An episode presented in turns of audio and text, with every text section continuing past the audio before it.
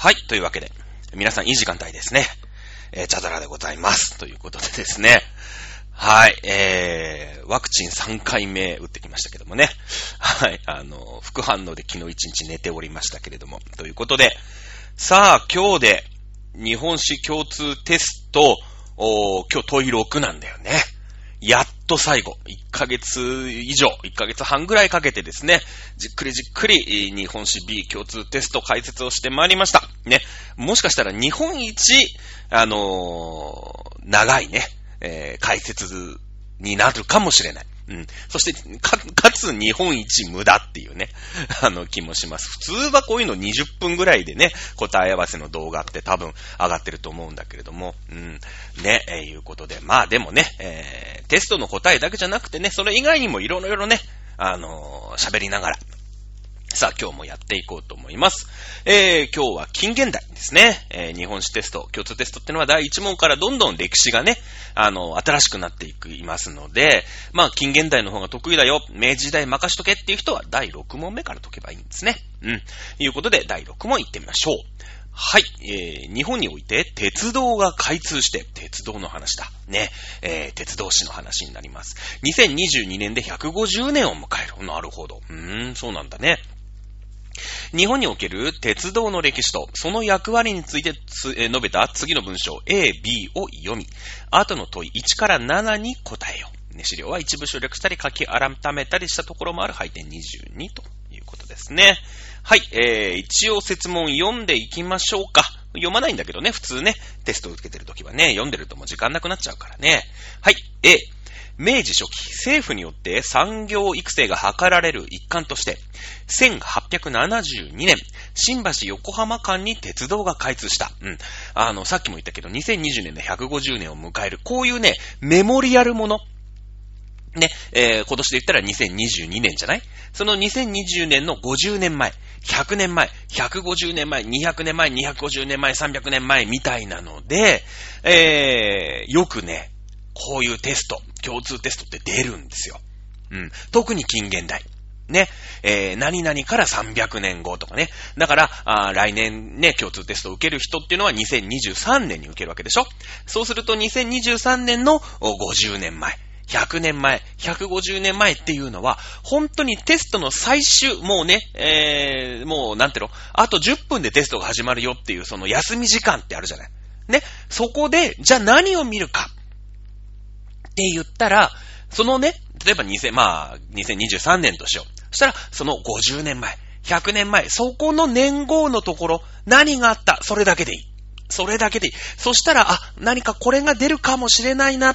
ね、あと5分しかないって言ったら、それを選ぶっていう、それをね、見ていくっていうのが、あー、なんかね、あの、セオリーっちゃ確かにね、セオリーなんですよ。うん。今回の共通テストもね、2020年で150年を迎える鉄道の歴史出ましたね。ぴったり出ましたね。えー、1872年、ね、えー、新橋横浜間に鉄道が開通したと。いうとこですね。後に大阪、神戸間も開通するなど、当初は大都市と開港した港を結ぶ路線が、敷設された。うんなるほど。そういうことなんだね。うん。だから横浜だったんだね。そして神戸だったんだね。神戸港があります。横浜港があります。ということになります。ちなみに、えー、2番目、えー、が大阪神戸でしょ ?3 番目。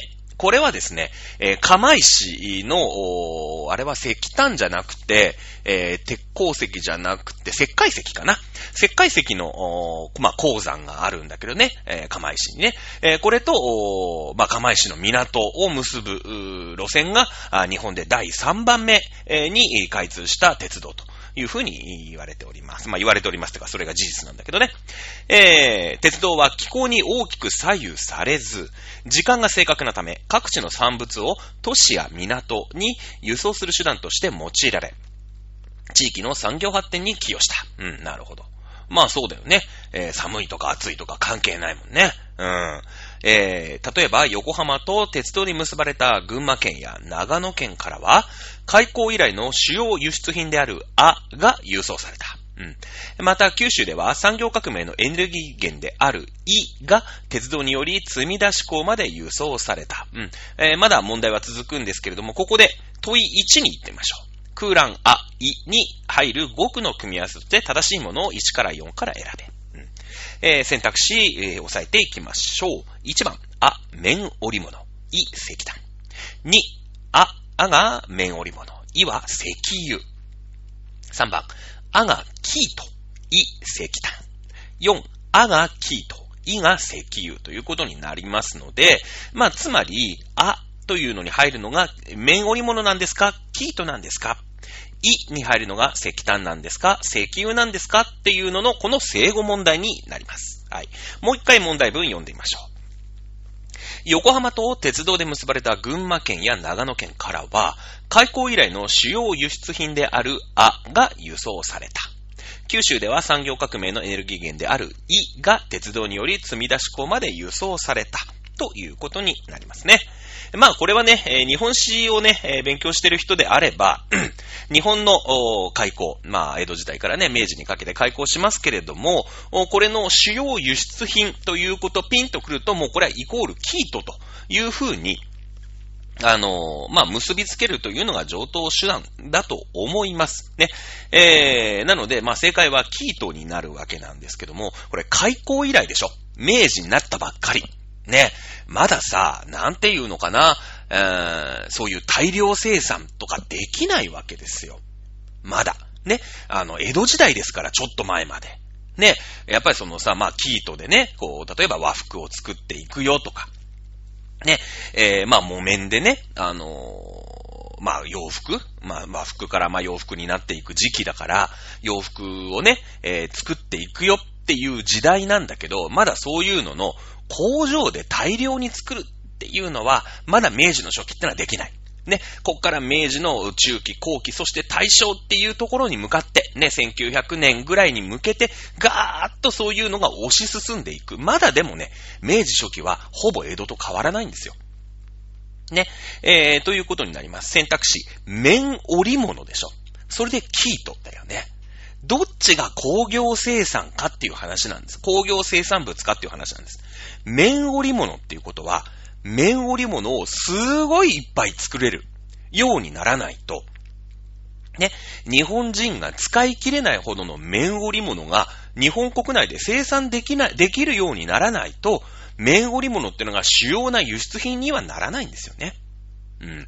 まだ日本は、あ綿、というもの、綿織物。まあ、洋服だよね。綿の洋服と思ってください。シャツです。シャツ。ね。えー、これを大々的にできるような生産設備は、明治の初期ではまだ、うーん、整ってないんじゃないかな。っていうことになると、まだ日本はその工業ということに関して、非常にまだ、まあ、幼稚というか、前段階だよね。そうすると、基本的には、うーん、素材に近いものを売っていくしかないよ。っていう時代なんだよね。うん。これはでも現代でも一緒で、例えば、別にその、おいい悪いじゃなくてね、えー、まあ工業化っていうのが遅れているような国、まあ、あいわゆる後進国といった国っていうのは、うーそういう生産物ではなくて、素材であったり、天然資源であったり、ね、性のドンで出せるものを輸出していくっていう傾向があるよね。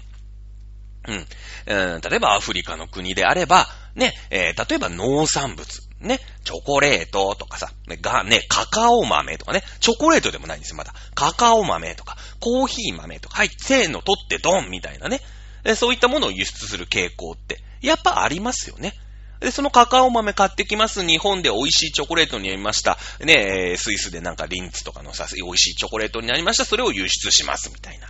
ね、日本人が食べきれないほどのチョコレートを日本人で作、日本が作っちゃってるから、それを輸出します、みたいな。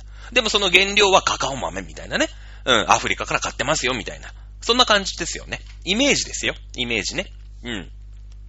ということになりますので、あに関しましては、綿織物ではなく、キート。ね、えー、蚕の眉が作る絹のね、えー、原料になります。キートというのが、あまあ、正解になってくるでしょう。まあ、日本史ね、えー、ちょっとかじった人は、開港以来の主要輸出品であるあが輸送された、この一文だけで、キートという選択肢が導き出されるかもしれませんね。うん。この時期ね、あの、キート、めっちゃ日本でね、あの、取れてたってか、作ってたんですよ。だけども、この時期ってさ、その明治維新があって文明開化でしょ。で、和服？もちろんみんな和服なんだけど、和服の需要がめっちゃ落ちるんですよ。そりゃそうだよね。今まで全員和服。まあもちろんまだ明治初期だからみんな和服着てるんだけど、徐々に徐々に洋服みたいなさ、文化が入り出してみんなが洋服に憧れてみたいな時代じゃないですか。ね？えー、みんながみんな和服着てる時代はもう終わっちゃったわけですよ。そうなってくると、キートが余っちゃうんすよ。和服売れないから。ね？うん。着物が売れないから。和服というか、まあ、着物だね。あの、和服って言っちゃうと、うん、綿でできた和服も入っちゃうんだけどもね。着物の需要がやっぱ下がってくるんですね。うん。そうすると、キートが、まあ、でもほら、キートって蚕を買ってるから、みんなね、あの、そんなに、その、生産量って減らせないじゃないですか。減らせないじゃないですか。だから、日本中でキート余っちゃうんですよ。ね需要と供給で。で、需要が供給が崩れると、キートの値段下がるよね。誰も買ってくれないから、キートの値段下がるんですよ。で、ところがヨーロッパ。ヨーロッパでは、その絹のね、えー、服。ね、シルクだよね。シルク製品めっちゃ人気があったの。だけどやっぱシルクって高級じゃないですか。ね、高級。なので、あのー、まあ、みんながさ、キート欲しがるから高級なんですよ。日本ではキートの値段がぐーんって下がってるでしょ。海外、ね、その、ペリーさんじゃないですけれども、アメリカ開港してください、イギリス開港してくださいって言ってさ、ヨーロッパだの、うーん、いろんな国が日本と交易をするようになる。え？何この国？バカなんじゃないの？こんな質のいいキート、こんな安く買えるのって言って、バンバン買っていくんですね。日本はさ、余っちゃってっから、売りたくてしょうがないじゃない。安売りしちゃったんですよね。もっと高く売れたんですよ。この辺がさ、最初のまだ不平等条約だから、日本にその価格決める権利とかがなくて、いいように持ってかれたんですよね、実はね。そんな時代よ、まだ。うん。はい、キーとね。綿織物、まだね、織物って言ってそのシャツみたいなね、製品を輸出するような工業力というのは日本にはございません。はい、い。えー、九州では産業革命のエネルギー源であるイが鉄道により積み出し港まで輸出されたということになりますね。えー、石炭と石油って書いてありますね。あの、日本がですね、石油を輸出したっていうのは、まあ、金輪際聞いたことないですよね。うん。今、あの、なかなか日本ってのは資源がない国だと言われてますけども、かつて、金だの銀だのね、えー、世界の金の3分の1は、あ日本があ生産したものだという時代があったぐらい、本当はね、あれなんですよ。もう、ゴールドラッシュがあったんですね。だからもうゴールドの黄金の国ジパングっていうのはこれね、ただごと、大ごとじゃないんですよ。誇張じゃないんですよ。本当に黄金の国なんです。で、あの、海外の人、マルコ・ポーロとかがさ、まあ、あの、海外ね、の人が日本に来た人の話をさ、マルコ・ポーロは中国にいて聞いたんだけど、ね、中国に帰った人がさ、たまたまね、金閣寺とかさ、中尊寺金色堂とか、ま、とかさ、見るわけ。まあ、マルコポロの時金閣寺なかったんだけど、中尊寺金色堂を見たら、金箔が貼ってあるの。そしたらもうあれ全部金だと思って、まあ、黄金の国っていうそういう黄金伝説みたいなのがあるんだけど、日本って金めっちゃ取れたから、もうなんだろうね、塗料として使っちゃうわけ。ね。海外ではもう金ってすげえ貴重だから、その、お金とというね、えー、なんかいろんなもののこう、物々交換としてすごい高く値で、こう、金が一粒あったら、じゃあもう小麦がね、こんだけめっちゃもらえるとかさ、ね、馬が何頭買えるとか、そういうので取引されるんだけど、もう日本って、金めっちゃ取れすぎるから、もうみんなが余っちゃって誰も見向きがしないの。で、しょうがないから、やっぱキラキラした綺麗じゃない。だから、その、お寺の柱とか屋根とかに金箔つってコンコンコンコンやるとなんか薄べったくなるから、まあ塗料だよね。塗料。まあ液体じゃないから塗料ってのもちょっとおかしいんだけど、あとして、押し、押していくのね、金箔として。うん、押してったりするの。そのぐらいの感じよ。もう朝日ペン金色みたいなもんなのね。うん、金箔って。まあだから、その折り紙の金みたいなのをこう貼っていくんだけどね、金箔つって。はい。えー、日本って資源大国だったんですよ。だけど石油ってのは聞いたことないよね。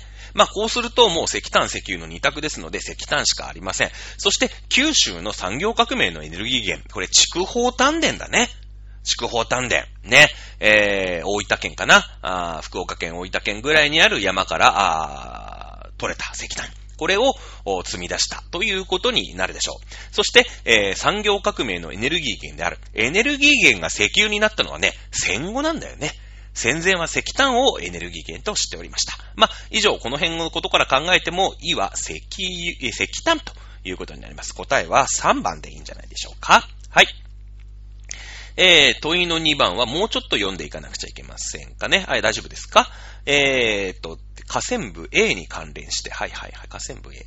1872年、新橋横浜間に鉄道が開通したというところですね。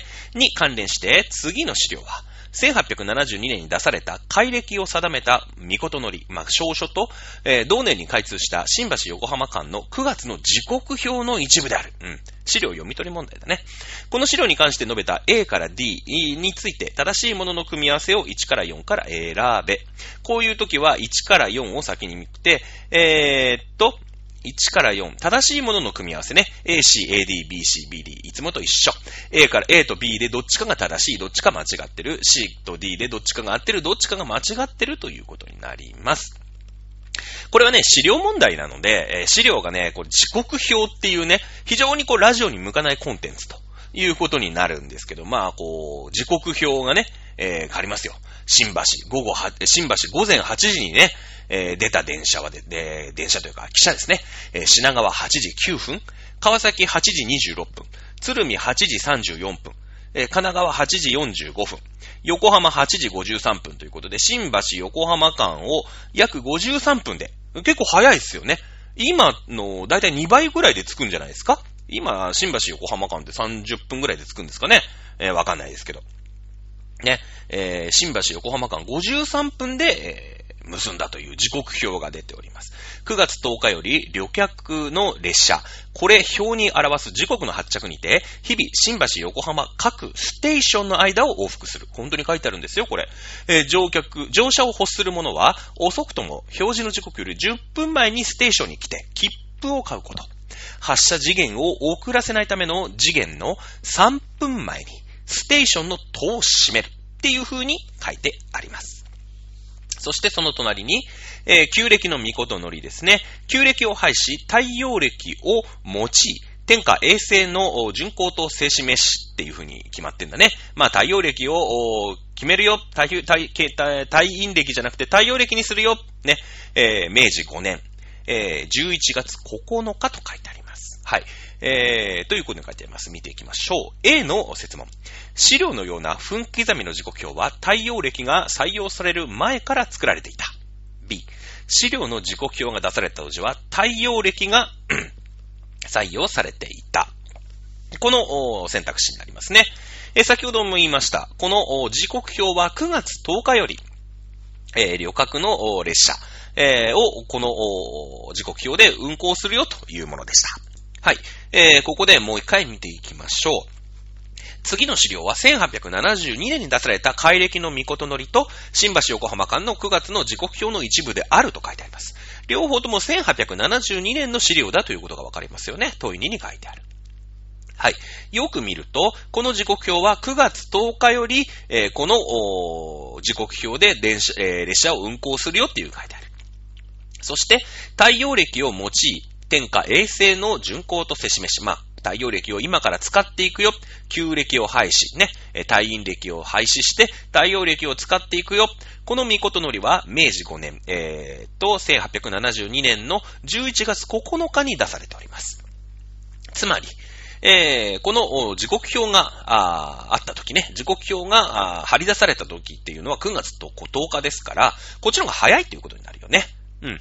なので、えー、っと、太陽暦が採用される前から作られていた。この方が正しいでしょうね。A が成分、B が5分になります。さあ、C、D 見ていきましょう。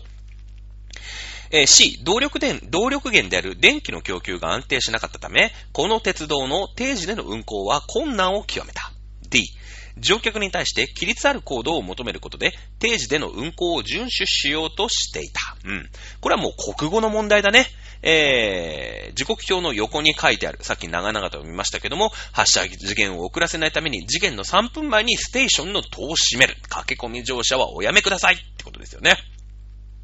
乗車を欲する者は遅くとも表示の時刻より10分前にステーションに来て、切プを買うこと。つまり、この、これ絶対守らせるためにもうね、3分前に改札を閉めちゃう。ねえ規律ある行動を求めることで定時の運行を遵守しようとしていたってことじゃないですか？ね。動力電である電気の供給が安定しなかったため、この鉄道の定時の運行は困難を極めた。書いてない。書いてない。いや、困難を極めたのかもしれないよ。もしかしたら。ね、困難を極めたからこそ、定時で運行を厳守しようとして、えー、必ず3分前に戸を閉めますよ。もう改札通させない。ね、今大変だよね。3分前に戸を閉めたらずっと閉めてなきゃいけないもんね、今ね。ということになりますので、えー、答えは D が正しいですね。えー、なので、えー、A と D が正しいってことになるんですか？ね、いうことになります。で、そして、なおかつ C はね、動力圏である電気の供給が安定しなかったねって書いてあります。電車はまだ走ってないんじゃないかな。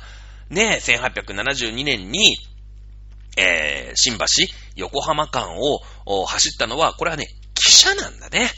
うん、電気がね、えー、だから、いわゆる電車ね。電車が走り出すのはもっと遅いでしょうね、おそらくね。まあ、いろんなとこにヒントがある。こういう問題は間違えちゃいけない。ね、いうことになります。はい、問い3番。河川部 B に関してって書いてあるね。河川部 B もうちょっと下じゃないですか。読んでいきましょう。産業発展に伴い、旅客輸送と貨物輸送はいずれも鉄道を中心に拡大するとともに、鉄道の駅を中心とした周辺地域との貨物輸送や、都市内の旅客貨物輸送が盛んになった。貨物輸送では、駅からの輸送において、荷車や馬車などの利用が増加する一方、河川を利用した船運は、ね、その地位を低下させた。旅客輸送では、第一次大戦後に市電やバス、地下鉄などの都市内交通が発展した。また国内を中心に展開した鉄道網は、20世紀以降の日本の対外関係のもと、帝国内の旅客、貨物輸送の双方において重要な役割を持った。というのが、あまあ、資料だね。説問のところに書いてあります。河川部 B。河川部 B はどこにかなか河川部 B。産業発展に伴い旅客輸送と貨物輸送はいずれも鉄道を中心と拡大するとともにっていうところに引いてあるね。えー、じゃあそこに関連して図1。次の表1は1885年から1930年までの鉄道。えー、国鉄民営鉄道の旅客輸送と営業距離の推移を表したものである。マニアックだね。表1に関連して述べた文として、誤っているものを1から4から選びなさいということになります。まあ、1885年から5年刻みでね、国鉄と、まあ、民営鉄道ね、まあ、私鉄だな。うん。これの旅客輸送、まあ、お客さんの数と営業キロ、これの表が、まあ、載ってます。詳しくは、まあ、そこは言いませんけれどもね。言ってあります。さあ、それでこの1から4までの説問というかね、え選択肢の中で1個だけ間違っているよということです。まあ、ひとひとまず全部読んでいきましょう。1番、1890年に民営鉄道の旅客輸送と営業距離が、国鉄の旅客輸送と営業距離を追い越した主な原因として、官営事業の払い下げを受けた日本鉄道会社が設立されたことが挙げられる。うん、なるほどね。まあまあいいでしょう。じゃあ2番、とりあえず読んでいきましょう。一番ね、えー、間違ってる可能性が高そうなものを選んでいけばいいよね。2番。1900年から1910年にかけて、国鉄の旅客輸送と営業距離が増加する一方、民営鉄道の旅客輸送と営業距離が減少した原因として、鉄道の国有化政策が挙げられる。なんだろう。まあなんか真っ当な感じで、なんかパッと見、なんか間違ってるなって感じしないよね。3番、1910年から1930年にかけて、民営鉄道の旅客輸送が増加した要因として、大都市と郊外を結ぶ鉄道の発達や沿線開発の進展が挙げられる。うん、まあまあ、そんな感じか。4番、1920年から1930年にかけて、国鉄の営業距離が増加したきっかけの一つとして、立憲政友会内閣による鉄道の拡大政策が挙げられると、うん、いうことになってるね。まあ、明らかに何か間違ってるっていうかね、なんか、うん、まあ、なんとなく選択肢としては至極真っ当かなと。いうような気もします。これ非常に難しい問題かもしれませんね。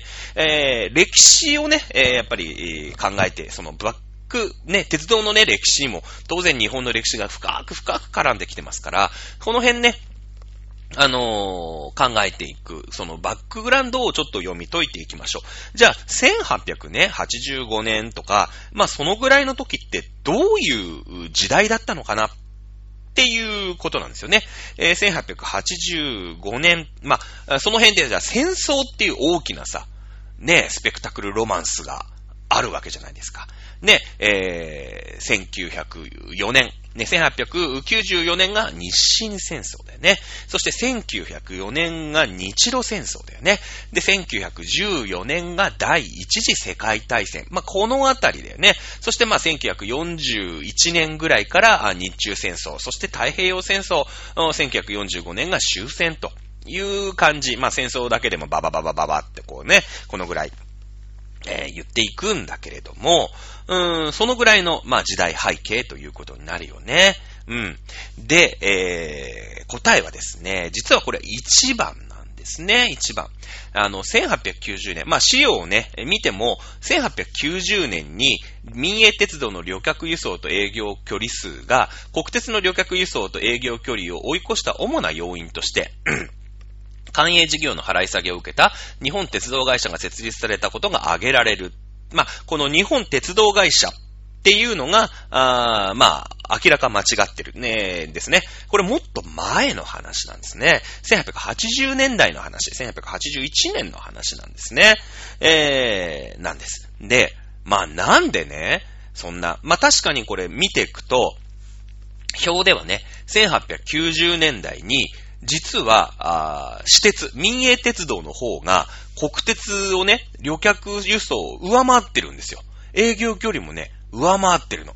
つまり国が鉄道の整備ができなかったっていうことだよね。その民営ね、私鉄の、今でいう私鉄ね、えー、が、どんどんどんどん距離数を伸ばしていったよっていう時代なの。だって、1885年はね、えー、1409000人だから、140万人だったの。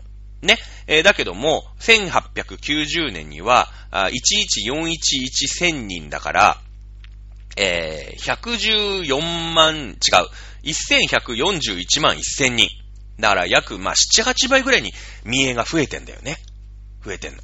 で、えー、国鉄は2000、えっ、ー、と、263万7千人が1126万5千人。だからまあ5倍弱、4倍ぐらい。まあ増えてるんだけど、もう民営鉄道の方がさ、全然増えてるよね、旅客の輸送。国がさ、あのー、鉄道をね、引けなかったっていう時代なんですよ。これなんでかっていうと、え、前回の授業で松方デフレの話ちょっとしたよね。松方デフレっていう話しました。西南戦争。ね。西南戦争っていうのは、まあ、西韓論って言ってね、もう韓国滅ぼして日本のものにしちゃえよって西郷隆盛さんが、ね、あの、主張したんだけれども、まあ、それはちょっとね、やめとけっっていうことで、いやいやもう、それは無理ですからって突っぱねられたの。そしたら西郷さん怒っちゃって、もうね、あの、そうやって自分の意見が聞けられ、聞かれないんだったら、もう俺はこんな政府にいる意味ないって言って、えー、ね、やっぱりさ、西郷さん武士だから、ね、攻めていきたい。やっぱり武軍を立てたいっていう感じなんですよ。だからやっぱ攻めていってね、日本をどんどん拡大していこう。今なら大丈夫、取れるからって思ってた。ね。だけれども、西南、ね、えっ、ー、と、西韓論ね、しない。韓国には攻めないよ。今の政府で決定して、もうじゃあね、そんななんかさ、もう武士である特権もね、剥奪され、ね、えー、刀も取り上げられてですよ。ね、で、今までさ、下に見てたね、えー、農民だったりとかさ、そういう人たちともう、もう、なんていうの、同列に扱われるわけですよ。だって、えー、平、なんていうの、み、明治になってさ、あそう、平、平、なんていうの、みんな平等になったじゃないですか。ね。で、武士たちの不満がもう、もう元武士たちがさ、ね、職もなくなっちゃってさ、みんな貧乏になっちゃって、もうどうない、どないやねんっていうのを、やっぱりね、元々の支配層である武士たちの不満っていうのをさ、やっぱ武士の代表で政府にいる西郷さんのとこにはもうぐんぐん来るわけ。で、やっぱじゃあそういうね、わたわたっつって。いや、あいつ、まあまあもうさ、今、元武士だってやつをもう軍人にしたら、日本超強えんだから、韓国行こうぜ、そこで取って、日本の領土増やそうぜっていうのが、西郷さんの考え。だけど、いやいや、そんなことしてる場合じゃないんだ、ないんだと。まだ日本って弱っちいんだから、もう武士とかそんなん言ってる場合じゃないでしょ。とにかく日本の国力頑張って強くしようぜっていうのが政府の意見。ね。で、えー、武士の代表の西郷さんは、あゲアってね、政府を辞めて、で、えー、そういうもう、もう収まりきらんかったやつと一緒に反乱をクーデターを起こした。これが西南戦争。で、西南戦争ってのは、えー、バナナ大好き西郷隆盛なんだけど、まあ、覚え方がね、1877年、バーナーナで覚えるんですよ。西南戦争ってね。バナナ大好き西郷隆盛覚えた？覚えたでしょ？もう。ね。で、えー、それでさ、まあ、政府の方も戦争ね、西南戦争って言ってクーデターみたいのが起きて、それを鎮圧しなくちゃいけないから、もうほら、マシンガンとかさ、いっぱい買ってね、で、いい武器とかさ、ね、そう、もう戦車みたいな、戦車って言わないね、なんかトラックみたいな、軍用トラックみたいなの、そうね、やって馬車とかもいっぱいしつらえて、なんとかさ、平定しに行くわけ。お金なくなっちゃうでしょ。どんどんどんどんお金を発行して、えー、いろんなものを買い集、買い集めて、もう西南戦争を沈めるしかないじゃない。だって、明治、明治政府がさ、そんな、ね、出花くじかれちゃったら、ね、しかも、その、武士っていうものを否定してできた政府だよね、明治の新政府って。でしょ？だから、それでさ、不満を持った武士たちに、万が一ね、その引き分けでもダメだよね。武士否定してるわけだから、新政府っていうのは。で、そんな出足、出ば、で、え、何？で、出足払い？うん、わかんない。出会、出会い頭じゃん、なんていうの、こういうのって。あの、そういうド頭のさ、ところでつまずいちゃったら、やっぱ明治新政府、やっぱりダメだよね。やっぱ武士の世の中の方が良かったんじゃね？みたいになって、これは絶対に抑えなきゃいけなかった。だから、そんなに必要ないでしょっていうぐらいの武器を明治新政府は買っても、これだけは絶対潰さないと。やっぱ最初の1回目って絶対潰さないとダメだよね。うん。っていうことで、めっちゃお金使ったの。これに対して。当然政府はお金ないよね。うん。で、もうさ、いっぱいものね、お金を吸って、武器買い集めてるから世の中にお金が溢れちゃって、インフレになっちゃった。これを収めようとしたのが松方正義っていう人で、ね、お金を回収して、いわゆる、こう、ちょっと不況にしようと。ね、えー、デフレにしたんですね。で、これが松方デフレって言って、あのー、その緊縮財政。もう政府がお金使いませんよ。もっとちゃん、ね、もっと今、ちょっと今までちょっと大盤振る舞いして使いすぎちゃったから、ちょっとケチにしま、なりますよ。その代わりちょっと不況になるよ、みたいな感じで、松方デフレの時代。で、えー、やっぱりさ、農民たちが、今度ね、貧乏になっちゃって、この間の第5問目だったっけ？あの、ほら、ハワイにさ、移住してなんとかとかってね、移住するってことは、もう日本の中にお仕事がない。食っていけない。だから新天地求めるんだよ。これみんな一緒だよね。アメリカ新大陸に行った人もそうだし。ね。みんなそうなの、移民って。ね。あの、免罪符を売ってるね、教会なんて、本当にね、ダメだと。ね。だけど、その免罪符売ってる教会側はさ、もうそれが正しいと思ってるから、いいよ、お前らヨーロッパから出てけって言って、追い出して、ね、アメリカに行かざるを得なかったんですよ。あのアメリカの移民たちってのはね、最初に開拓した人たちっていうのは。追い出されちゃったんですよ。一緒なんですね。もう食ってけないから、行くしかない。これが松方ゼフレの世界。西南戦争がね、さっきも言いました、バナナ大好き西郷隆盛ですから、1877年なんですね。で、お金を使ってその後松方デフレの時代。そして国はお金を使えない時代なんですね。デフレの時代ですから。うん。あの、緊縮財政の時代なんです。松方正義はね。もうさ、あの、全然、大盤振る舞いして鉄道を引こうとかね、国鉄を引こうとかっていうことにできない時代なんですよ。だけども、やっぱり鉄道って必要じゃない。ね。だから、頼むよ。ちょっと国としてはお金使えないんだけれども、やっぱ元貴族とかさ、ね、その明治の新政府で一発当てた人とかがお金めっちゃ持ってるわけ、民間人は。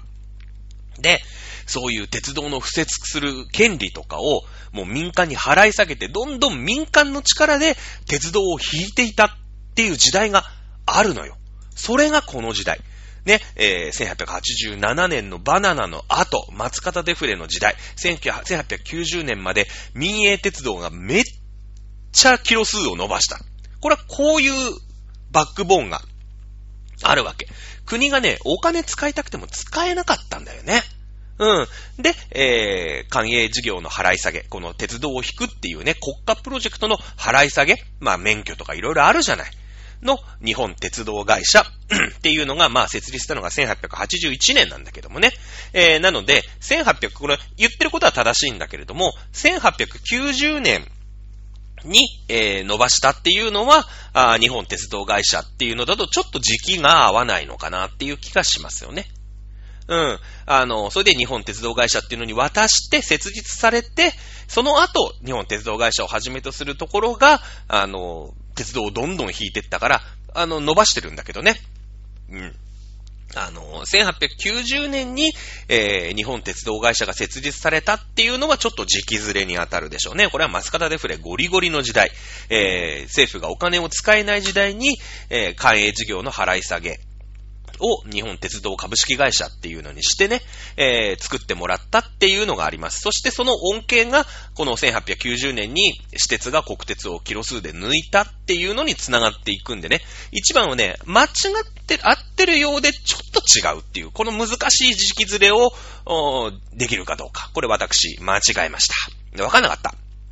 ね。えー、なので、マイナス3点かな、これでね。確かね。えー、いうことになります。じゃあ2番、3番、4番は一応成分ということになるんですけれどもね。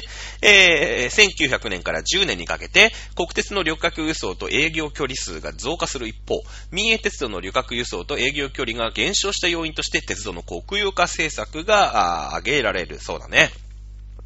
えー、1906年に、えー、鉄道の国有化法、西園寺金持ちだったかな、これ、えー、総理大臣ね、ちょっと忘れちゃいました。調べときゃよかったね。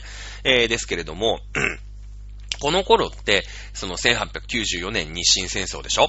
そして1904年、これが日露戦争。まあ、日本が、あまあ、ブイブイ言わせて、いろんなところに、ま、戦争を、ま、仕掛けるという時代になってくるんだよね。うん。で、その時に、国鉄の国有化。まあ今まではさ、国にお金がなかったでしょ？だから、まあ民間にね、そういった権利とかを払い下げして、まあいわゆる私鉄としてね、えー、不設をしてもらったというのはあります。でも実際問題、その不設をしてもらった鉄道っていうのは、うーん、やっぱり国のためにえ今後使われていくということになっていくインフラだからね。そして、やっぱどんどんどんどん気な臭くなっていくでしょ。ね、えー、例えばさ、うん、兵隊さんを、駐屯させるために移動する、まあ、特別列車を走らせるようにとか、なっていくわけですよ。鉄道、この頃の鉄道輸送っていうのは、やっぱり軍隊にも使っていくわけ。ね。で、軍隊に使っていくよっていうことになると、これ私鉄だとさ、ちょっと、やりづらくないっすか？ね。やっぱりなんかさ、軍隊のためにね、そんななんか戦争の道具に使われるのは許さない。だって、自分たちのものじゃないから。国鉄だったらいいよ。国のものだからね。特別列車走らせようが、何しようが、まあまあいいですけれども。ね、私鉄だったら、今でもそうだよね。ね、なんか国のためにさ、ちょっと西武鉄道さんお願いしますとかさ、小田急電鉄さんお願いしますみたいな。なかなか難しいよね。なんか、頭下げなくちゃいけないじゃないですか。自由に使えないじゃないですか。で、自由に使えないってことはさ、いや、もちろんそりゃ、あの、使わせてくれるんだろうけど、ね、その兵隊さんが移動するなんていうのは国家的機密なんですよ。ねそりゃそうだよね。もう北海道にさ、すげえ兵隊集まってるぞみたいになったらさ、え、いよいよ戦争かなとかなるわけじゃないなんかロシアとかちょっと警戒しそうじゃないですか。ね。でもなんか、あー、わかんないけど、新潟からね、えー、九州の方に部隊が移動したったら、あ、新潟手薄なんだな、みたいなのバレちゃいますよね。うん。なので、やっぱり秘密裏にやっぱ戦争の部隊を動かす必要があります。で、えー、その時に、私鉄だとやっぱりあの、都合が悪いんですよね。まあ、この時代、やっぱ1900年、1910年っていうのは、どんどんやっぱりね、日本が戦争というもので、えー、名を馳せていく時代になるんですよ。なので、えー、せっかく作ってもらったんだけど、これちょっと鉄道で国有化しましょうっていう風に、えー、いう流れになっていきます。その鉄道国有化法1906年になりますね。えー、あとね、私鉄だとさ、株式会社じゃないですか。で、この株ってね、結構当時、日本ってさ、ぐいぐい来てたじゃない。だから、いわゆる外国人投資家？日本に実はいっぱいいたんですよ。だって今でもそうじゃないですか。今さ、あのー、日本でね、海外に投資してる人っていると思うんだけど、成長しきった国よりも、今から成長する国になんかよく投資しませんかみたいな話なんかありません？皆さんの周りでも。ね。これから絶対ベトナムは伸びていくから、今のうちにベトナムの株、株買っとけとか。言いますよね、よくね。なかなかさ、今イギリスの株買っとけとか言わないじゃないですか。もう、いや、もちろんイギリスの株の中でも伸びる企業って全然ありますよ。伸びる企業って全然ありますよ。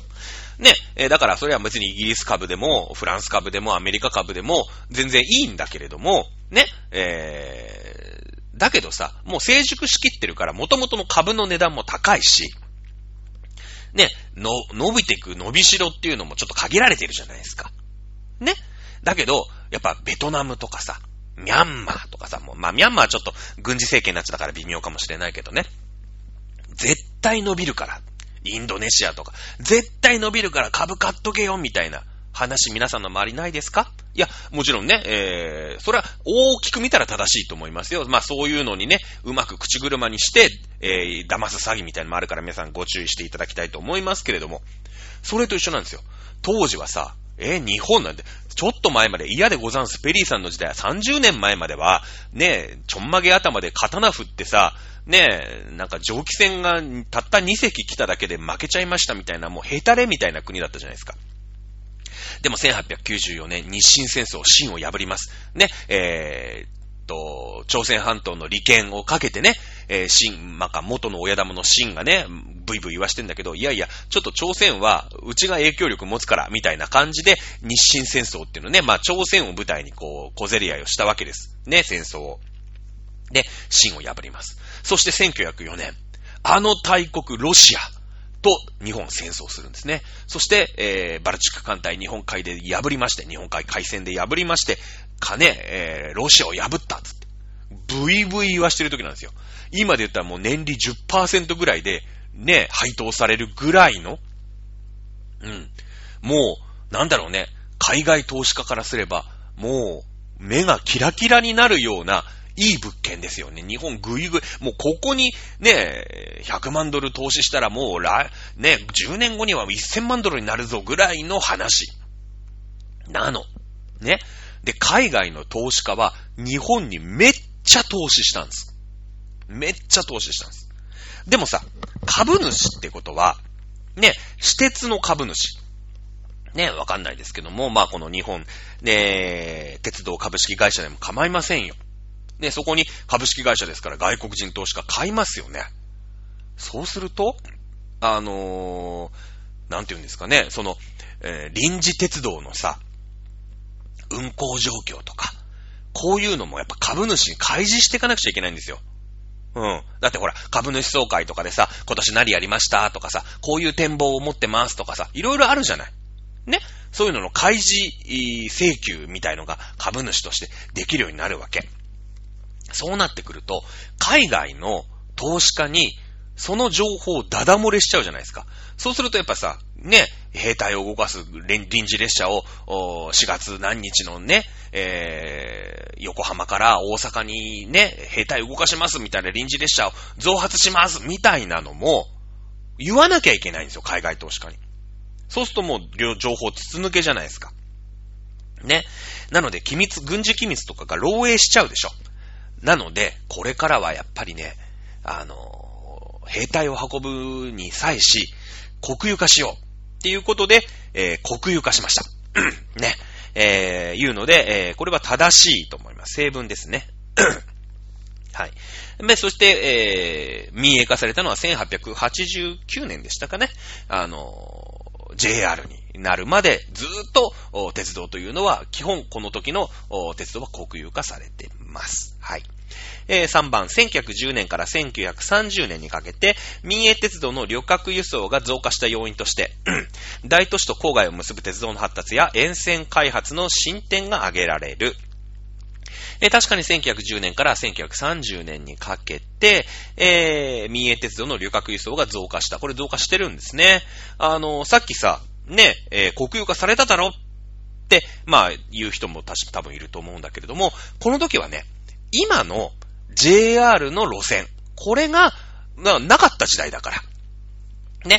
本当にさ、その、新橋横浜間とかで、まあ、もともとその国有鉄道が、ね、国鉄があったんだけれども、今の J、今の JR のライン。ね。えー、例えば、まあ私の家の近くを走ってる常磐線とかね、東北本線とか、こういう今のメジャーな JR の路線、国鉄だった路線。これを一生懸命私鉄が作ってたんですよ。で、それが国有化されたらさ、一応そう、まあ、日本をね、えー、網羅する JR のラインってのができますよね。うん。で、一回終わります。でもそこでまだ隙間産業があるわけ。まださ、人があんまり住んでない土地に、私鉄会社が、こう、線路一本引っ張って宅地開発をどんどんしていくんですよ。それが今の私鉄。ね。だから今残ってる私鉄がこの時に、えー、なんていうんですか、大都市と郊外の鉄道のを結んで、ね、例えば池袋から所沢。ね、これ西部だよね。うん。えー、それから、あ新宿から小田原。これ、小田急だよね。今でも残ってますよ。で、まあまあ、えー、関西の方では、ああんまり僕は関西の私鉄は詳しくないけれども、まあ、尼崎とかあっちの方に、えー、阪急とかね、えー、南海とかね、近鉄とかね、いっぱいできますよね。うん。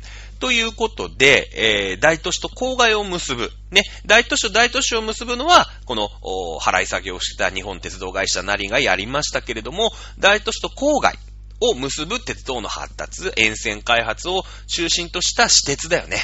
うん、これは、あやりました。ね。え、ですので、3も正しいと思います。4番。1920年から30年にかけて、国鉄の営業距離が増加したきっかけの一つとして、立憲政友会内閣による鉄道の拡大政策が挙げられる。そうだね。まあ、1920年から30年にかけて、国鉄もね、非常に伸ばしてる。まあ、この時にね、どんどんどんどん、増やしてる。これね、国が今度お金が使えるようになったんですよね。なんでか。ね、えー、1904年日露戦争で勝ちました。1914年第一次世界大戦で勝ちました。賠償金が入ってくるんですね。国がどんどんお金が使える。そしたら、あ今までね、もちろんその、枝葉の部分に、えー、国鉄を引けるようになるよ。お金あるんだからだって。ね。そしたらさ、やっぱり地方に住んでる人は嬉しいよね。便利になるじゃないですか。ね。便利になるじゃないですか。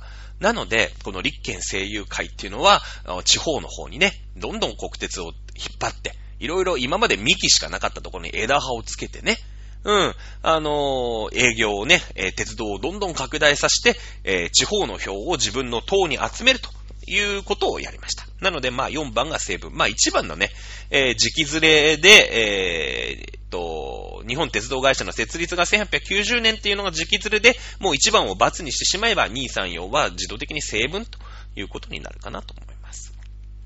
さあ、問い4。あと3問ぐらいかな。頑張っていこう。河川部 C に関して。河川部 C。はい。えー、っと、20、あ、まだか。まだ読んでなかったのっけ ?20 世紀の日本の対外関係のもと、帝国内の旅客、貨物輸送の双方に重要な役割を担ったと書いてありますね。河川部 C に関して、えー、20世紀以降の日本の大会関係の中で、鉄道に関わる諸政策、事件を説明した次の文1から3において、古いものから年代順に正しく配列したものを1から6のうちから選べと。えー、これもいつもの並べ替え問題ですね。1番123、2番2132、3番2134、4番231、5番312、6番321全部の組み合わせがあります。1、2、3、この文章の時期の並べ替えですね。1番、法典郊外において、張作林が乗っていた列車が爆破された。うん。張作林爆殺事件ですね。2番、南満州鉄道株式会社が設立された。3番、断気髄政権に対して鉄道建設にも関わる巨額の経済借款を与えたと。いうふうに書いてあります。まあこれ大きな日本史の流れが分かっている人に関しては大して難しくないのかなということになりますけれどもね。さあ、じゃあ一個一個行ってみましょう。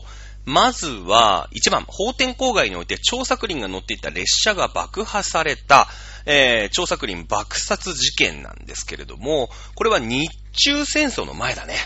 第二次世界大戦のちょい前。うん。ここで、えー、まあ中国のね、え中国と喧嘩をするんだけれども、まあ日本がね、えー、わざわざその、調作林がね、乗った列車が、まあ爆破をすることによって、まあ、小競り合いをね、起こすわけですよ。ね。えー、なので、これはもう第二次世界大戦のちょっと前、まあ日中戦争のちょっと前になるよね。2番、南満州鉄道の株式会社が設立された。まあ1番はだから、えー、日中戦争のちょっと前だから1930年代ぐらいの話じゃないですか？はい、えー、2番、南満州鉄道株式会社が設立されたのは、えー、日露戦争でロシアに勝ちました。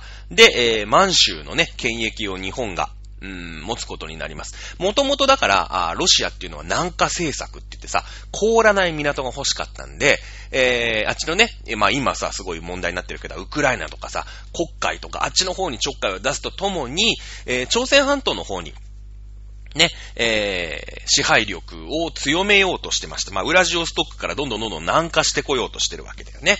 うん。で、それをやっぱり日本は、あ止めたい。ね、え、いうところで小競り合いを起こしたのが、あ日露戦争ということになります。日本勝ちました、日露戦争。で、えー、そのね、うん、まあ、ロシアとの真ん中にあるこの満州というところ、まあ、これはだから満州を挟んでの戦いということになるんだよね。えー、日露戦争っていうのは。もちろん勝ちましたので、満州は日本のものになります。そして南満州鉄道株式会社というものが設立されますので、えー、日露戦争1904年ですから、これ1900、まあ、5、6、7、8、このぐらいの時代のお話じゃないですか。はい。3番、断気髄政権に対して、鉄道建設にも関わる巨額の経済借款を与えた。中国に対する経済借款。まあ、お金を貸してあげるということだよね。これはもう日本の歴史の中では1回しか出てこないですね。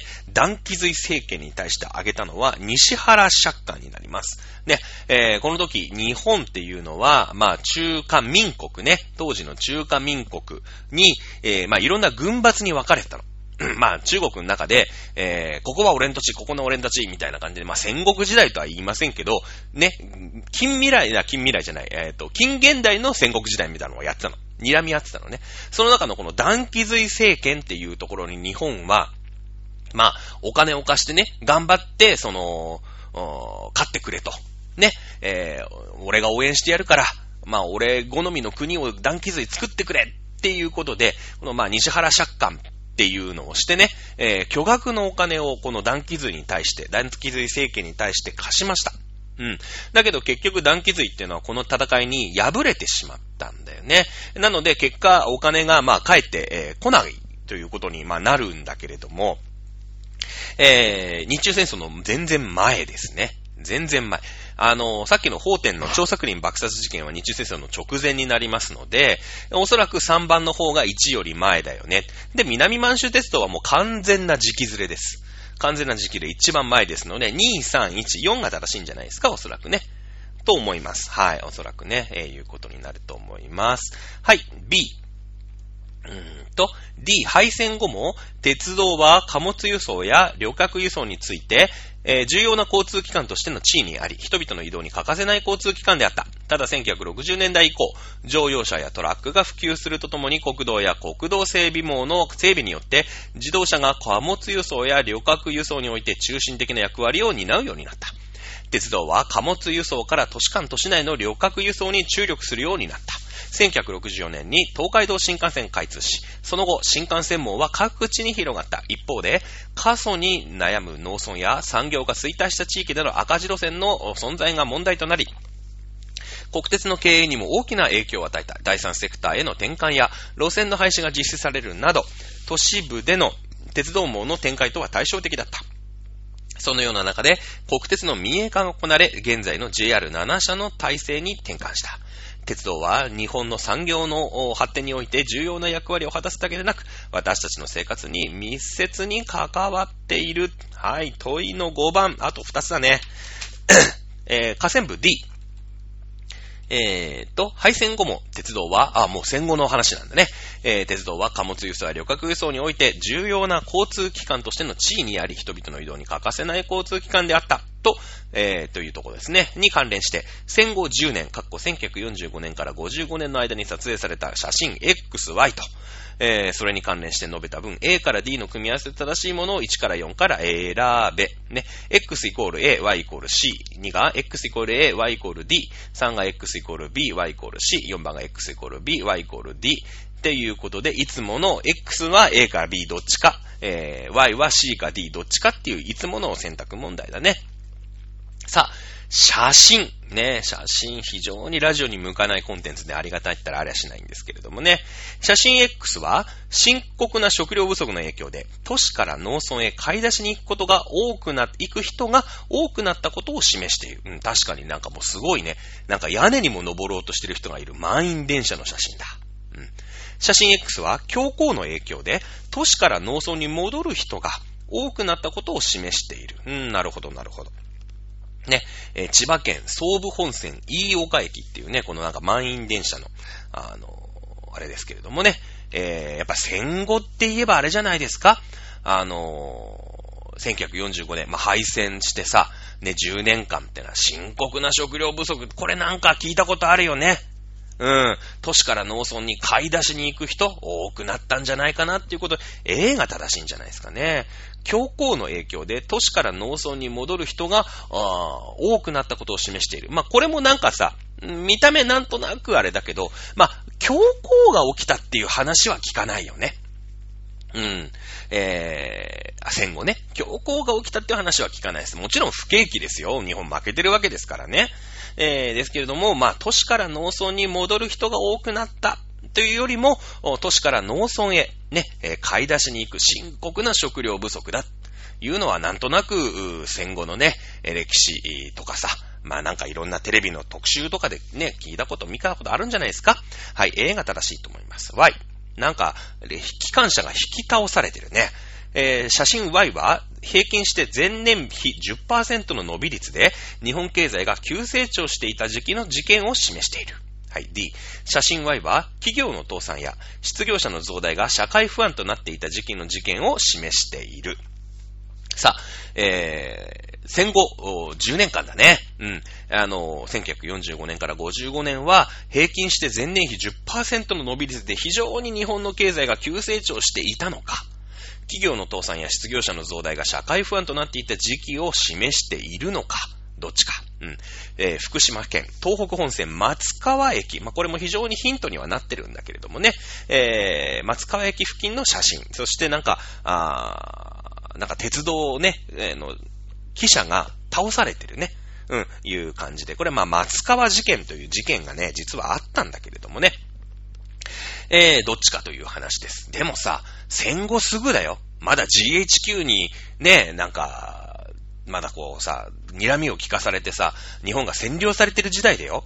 ね、日本経済急成長。そりゃ、ね、戦争してずったぼろだから、そりゃなんか、経済の規模的にはね、去年よりも確かにいいのかもしれないけど、日本経済が急成長した。これちょっとまだ早くないですか？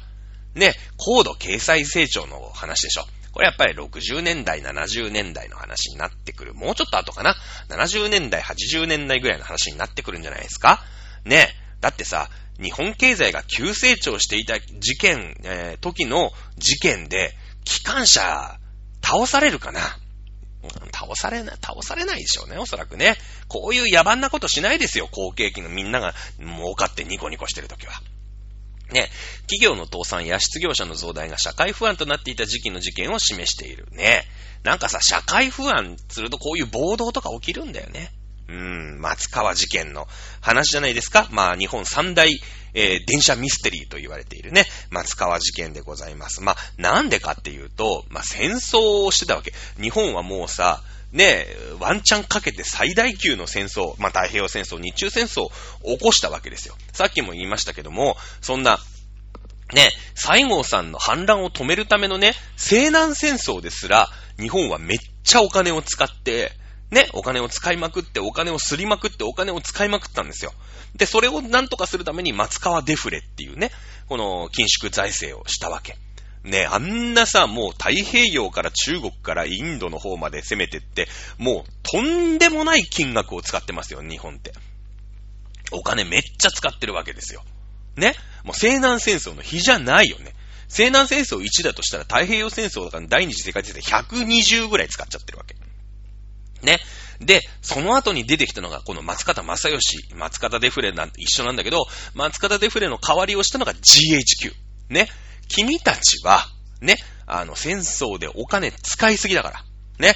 あの、ちょっと身の丈に負けたんだから、身の丈に合った、ね、えー、経済に GHQ がこれからしますから、ね。あの、無駄なものとかも絶対使わないでくださいって言って、国がお金を全然使えない時代になった。ね。今でもさ、そんななんかほら、不況、不景気対策とかだったら、なんか、財政支出をね、国がどんどんどんどんお金を使って、公共事業を発注して、えー、土建屋にね、あの、仕事を与えるとか、いろいろやるじゃないですか。逆なんです。もう日本はね、お金なんか、もう最低限でいいから、使うなって言ったのが、この GHQ の時期なの。まあ、どっちラインって言うんだけどね。1949年から50年なんだけど、もう絶対使うなよって言って、さっきも言ったように、その、まあ、国有したね、鉄道会社。ね、じまあ、今で国鉄だよね。ね、えー、とかの人員整理とか、やっぱり国鉄だから公務員だからさ、そういうのの人員整理とかを始めたの。こんないらないでしょって言って。首にしなさいって言ってさ。で、みんなが、やっぱり国鉄だからさ、インフラだから結構人がいたんだけど、いや、こんないらないから、こんな、ね、国がお金使えないんで、あの、もう強制的に3割ぐらい人辞めさせなさい、みたいな話になったで、あのー、怒ってさ、クビになったりリストラされるわけですよ。国鉄の社員の人が。で、そのリストラした社員の人が怒って暴動を起こして、この福島県の松川駅っていうとこで、もうなんか、暴動を起こした。ね、これがまあ松川事件と。呼ばれる、ものなんだけどね。あの、もう、もしくは、あの、三鷹事件と下山事件ってのがあって、えー、この辺がなんかその、その国鉄のね、総裁を暗殺してみたりとか、まあそういう、でもなんか、わかん、なんか、犯人とかがわかんないの。ね。あの、すごいミステリーな事件なんだけれども、ね、えー、まあそういったこう、時代背景になっていくわけですよ。ね。あのー、やっぱりさ、こう、好景気、不景気の波っていうのが、まあ当然資本主義の国だから、あるわけよね。で、えー、1回目はさ、その、昭和の時に、その、昭和恐慌ね。まあ、1922年、世界恐慌が起きるじゃない？これなんでかって言ったら、第一次世界大戦でヨーロッパ中のものがさ、もう工場とかべっこべこになっちゃって、ね、ヨーロッパの工場何もかも動きません。で、アメリカだけ生き残ってますつってヨーロッパの必要なもの全部アメリカに発注かかるもんだから、アメリカの工場も作れ作れで大景気になったでしょ？それの、ちょっとミニマムまで、ジェネリックアメリカ大大公共、大好景気が日本にもちょっと来たの。実は。あの、ヨーロッパの、うーん、植民地が中国にちょこちょこあったでしょ。東南アジアにもちょろちょろあったでしょ。で、そのヨーロッパの本体の方から、の工場が全部潰れちゃってるから、今度アジアにも物が来ないわけ。そのヨーロッパからアジアになんか物出せないじゃんだって。ヨーロッパ中で喧嘩してんだから。で、アメリカはもうヨーロッパに手一杯なの。あ、ヨーロッパのものをさ、なんとか作る、ね、武器とか弾薬とかさ、普通の服とかね、靴とかさ、そういうのも含めてよ。そういうのでいっぱいいっぱいだから、やっぱアジアにまではちょっと遠いし、ね、もうとにかくヨーロッパなんか大西洋ぴょって行ったらすぐだからさ、そこで手一杯なの。だから、アジアに物がないのわけ。全然。植民地の親玉がもうやられちゃってるから、もうヘロヘロだから。で、もう日本はさ、無傷じゃん。だから日本にアジア中の商品の発注がかかるわけ。で、そのプチアメリカ大公共機が実は日本でもあったの。ね？第一次世界大戦の時、大、ね、アメリカも好景気、日本も好景気ってのがあったの。で、アメリカどうなったかって言ったらその後、もう作りすぎちゃって、あの、ヨーロッパがさ、復活してくると、作りすぎちゃって物が溢れちゃって、あの、物が売れない時代になって、これで世界恐慌になったよね。日本も同じで、同じことが起きるの。あの、日本も昭和恐慌っていうのが起きて、あの、アジアが、アジアに物がね、ヨーロッパが復活して、もう物が戻ってくると、日本のものなんか全然売れなくなってくる。で、ここに、ここで、えー、で、しかも、1923年、まあ、大正12年に、関東大震災があって、日本が今度工場がバタバタ倒れてっちゃうわけ。ね。あの、被災者とかもいっぱい出ちゃうし、その復興にもさ、大変なね、労力が必要になってくるじゃない。で、これで世界恐慌が起きたりするわけですよ。で、えー、それがこう、復活してね、その後まあ、の日本ってのはテンパってきちゃって、その、どんどんどんどんね、こう戦争に突き進んでいくわけですよ。ね。で、戦争でもう無駄にどんどんどんどんお金使うしかなくなっちゃう。で、その後、緊縮財政 GHQ がします。ね。で、えー、その後ね、それを乗り越えて、で、このドッジラインっていうのが来てさ、もうお金使えないようになったんだけど、隣の国で戦争が起きるでしょ今度。朝鮮戦争が1950年に起きるんですよ。そこでまた、朝鮮中のものがなくなって、もう大変なんか、ね、工場とかみんな潰れるから、これ日本に発注がかかるわけですよ。ね。そうなってくると日本が好景気になって、そのままの勢いで高度経済成長に行くっていう、この流れだよね。うん、この流れをね、えー、分かっていくと、このね、えー、第二次世界大戦の直後10年間っていうのは、まあ日本経済が急成長したっていうのはなかなか言いづらいかもしれないよね。はい。問い6と問い7、もうやってしまいましょう。河川部 E、河川部 E、河川部 E、はい。えー、自動車が貨物輸送や旅客輸送について中心的な役割を担うようになったと書いてありますね。えー、表には高度経済成長期の鉄道、自動車の旅客輸送量と、乗用車の保有台数、高速道路延長、新幹線高速道路の開通年を表したものである、表にについて述べた文として正しいものを一つ選べと、はい、書いてあります。はい、1番。えー、表2によれば、鉄道の旅客輸送が減少したことはなかった。まあまあ。まあ、とりあえず全部読んでみましょうか。ね。えー、2番。表2によれば、日本で最初に開かれたオリンピックの開催までに、東京大阪間は、えー、新幹線高速道路が全部開通した。はい、3番。えー、表2によれば、第一次石油危機の後、自動車の旅客輸送は減少した。はい、4番。表2によれば、太平洋ベルト地帯から整備された新幹線はその後、東北地方や日本海側と首都圏を結ぶようになった。というふうに書いてあるね。はい。えー、資料読み取り問題なんで一個ずつ検証していきましょう。鉄道の旅客輸送が減少したことはなかった。えー、旅客輸送が減少したことは、はい。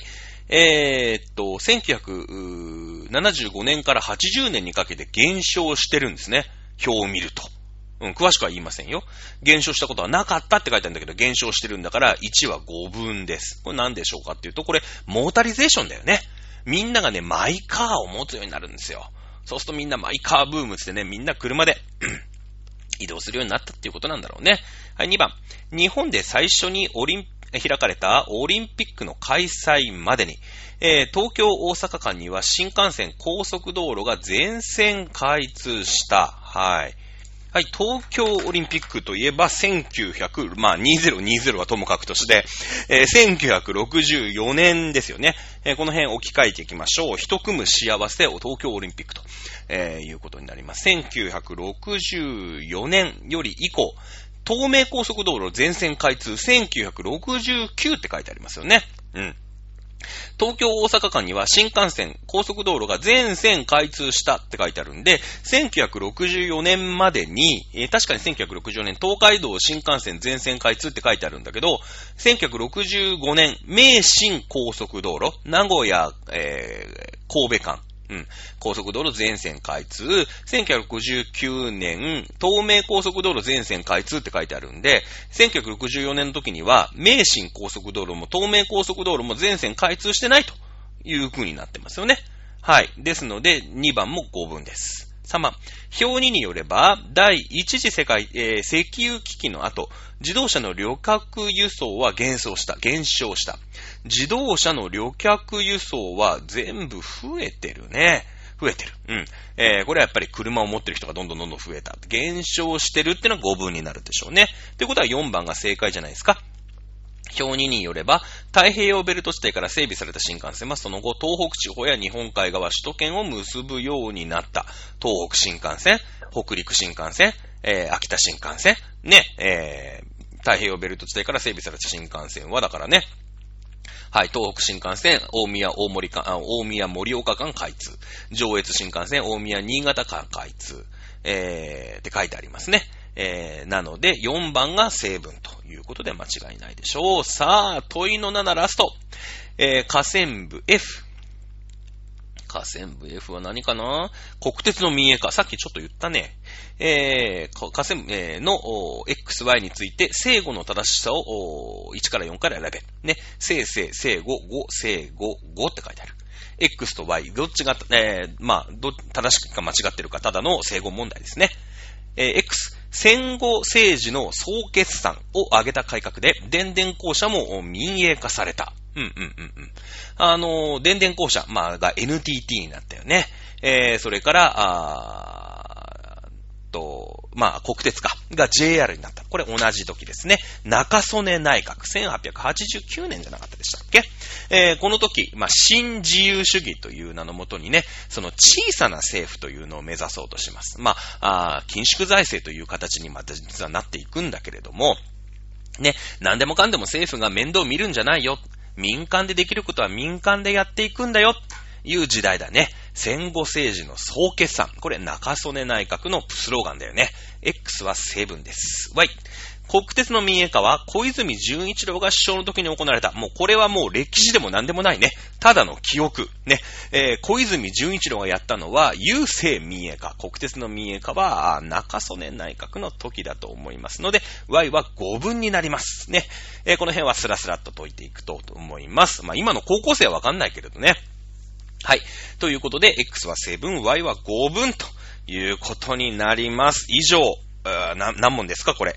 えー、やっていきました。私はこの2022年、えー、日本史共通テスト、84点でございました。はい、皆さん、ね、これ6週にわたって、ね、やっていきましたけれども、大変お疲れ様でした。まあ、別にね、何点何点っていうのは、あの、大した話ではございません。まあ、こういう問題が出てるのかな。今あれだよね。その、なんかさ、昔みたいに単語帳の裏にね、なんか、例えば、あ、せんんと、鎌倉時代ができたのは、なんつってさ、1192とかって書いてある。ね。そういう勉強では、なかなか解けなくなってきてるよね。そういうなんかさ、変な詰め込み教育みたいなの良くないよねっていうさ、うーん、まあ、反省みたいのがあったじゃない？で、えー、結構考えさせる、いい問題が多かったよね。今年のね、日本史の問題は非常にいい問題だなと思いますよ。まあ、最後のちょっと、鉄道はマニアックすぎるなと思いますけれども、ただまあ、その社会情勢とかね、そういうバックグラウンドもいろんなものをこう考えると、解いていける。みたいなね。ただただその資料の読み取りに時間がかかるよとか、ね、えー、いう問題がなんか少なかったのかなっていう気もしますね。ということで、さあ、6週にわたってお送りしました。あー日本史ね、B のね、えー、大学共通テスト、解説終了いたしました。あのー、まあ、次回はね、ちょっと現代史やろうか。まあ、今日ね、本当に大問題が起きて、ロシアがね、ウクライナに侵攻したみたいな話になるので、まあちょっとね、まあ来週ぐらいには少し情勢というのも見えてくるかなと思いますので、まあちょっと現代史ちょこっとやっていこうかな。まあ、その後のことはまた考えていこうかなと思っております。ということで、えー、日本史共通テスト編。えー、皆様大変お疲れ様でした。第6、6次元までね、全部聞いた方いるんですかねはい、お疲れ様でございます。ということで、えー、また来週お会いいたしましょう。また来週この時間お会いいたしましょう。それでは、えー、お相手はチャドラでした。それではまた、あ来週、さよなら。